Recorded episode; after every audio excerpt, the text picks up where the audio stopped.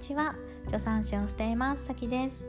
世界中のどこからでも育児の相談ができるオンラインの助産院をしています。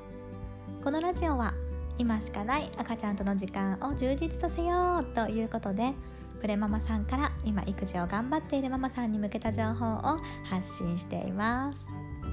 今回のテーマは赤ちゃんをね産む病院を選ぶ時にこれを実は気にしてほしいっていうね盲点的なお話についてです。皆さんはどんな基準で病院を選びました？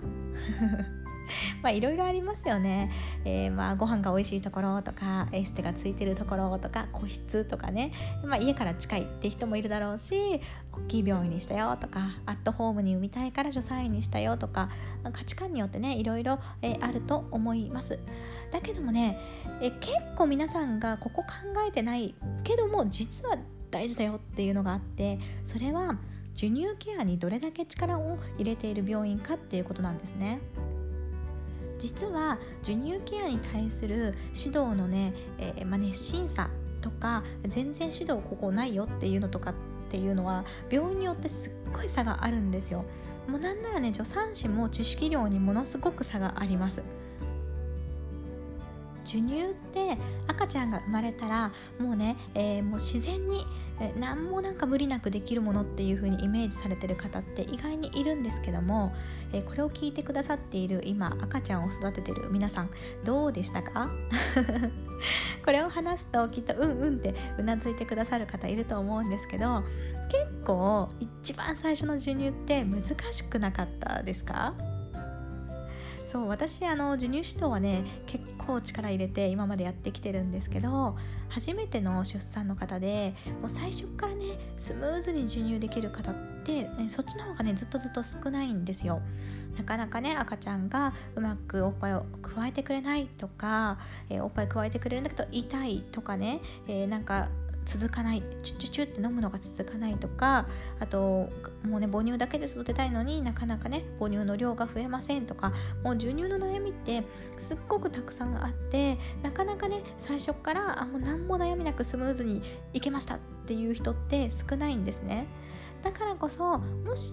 えー、自分がね母乳で育てていきたいっていう気持ちが強いならやっぱりね初めての出産の時はそれなりにね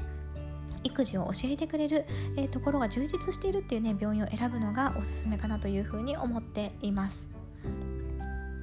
そして逆もあってですね、えー、全然、えー、母乳は別にこだわりないと、えー、なんならねちょっとミルクでよかったっていう方が何も知らずにすっごく母乳に力を入れてる病院で、え産んででこう思いがけずすっごい入院中にスパルタ指導をされて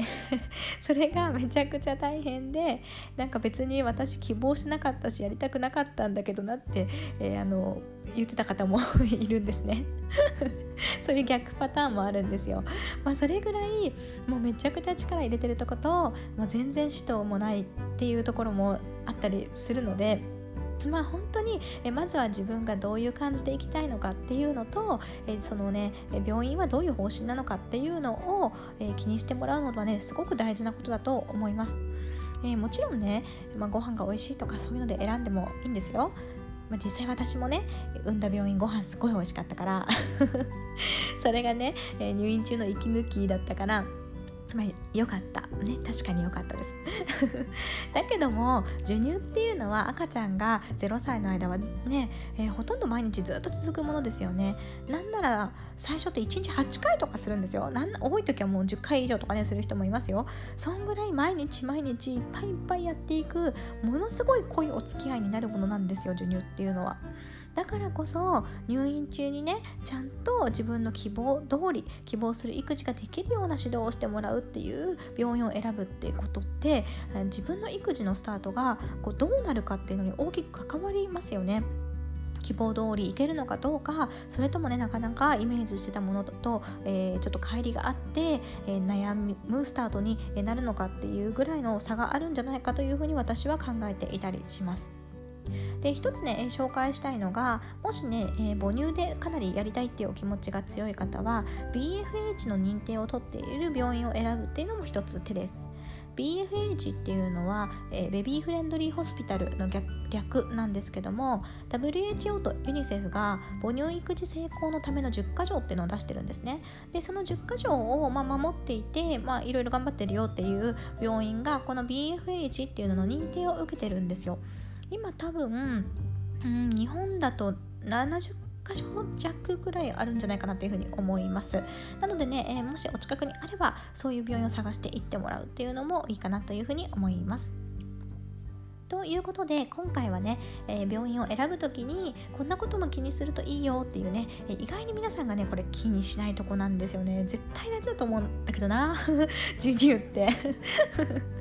まあ私がね、えー、授乳の悩みをよく聞いてるからそう思うのかもしれませんがまあねちょっと、うん、個人的にはここもポイントだよって思うことをお伝えさせていただきました、えー、他にもね病院選び、えー、ここをポイントにするといいよってこともあのたくさんもっとあるのでまた、えーとまあ、機会があればご紹介したいかと思います。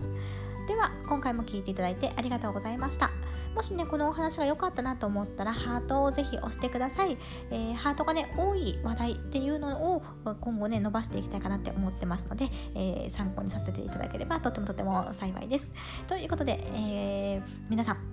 なるべく楽しくお母さんを頑張っていきましょう。ではまたね